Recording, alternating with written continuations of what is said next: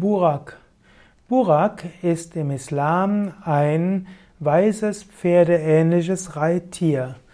Burak heißt wörtlich ja, Reittier, mindestens das mittelpersische Wort Barak bedeutet Reittier. Burak ist ein Reittier mit Flügeln und Menschenanlitz. Und es gibt eine Überlieferung, die besagt, dass der Prophet Mohammed während einer Nacht mit auf diesem Burak geritten ist, von der Erde zum Himmel und zurück. Es heißt auch, dass er auf dem Tier Burak mit Erzengel Gabriel auf seiner Nachtreise von Mekka nach Jerusalem geritten sei. Es gibt zahllose Darstellungen von Burak, manchmal auch mit dem Propheten, obgleich es ja das Bilderverbot gibt und eigentlich im Islam der Prophet nicht dargestellt werden soll.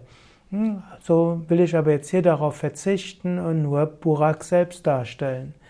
Es heißt auch, dass äh, Burak auf seiner Reise nach Jerusalem den Tempelberg erreicht haben soll und so steht der Begriff Burak äh, im Arabischen auch zur Bezeichnung einer der Klagemauer. Und das ist der einzige Überrest des zweiten Tempels in Jerusalem. Burak kann auch mit K geschrieben werden und ist im Türkischen auch ein männlicher Vorname.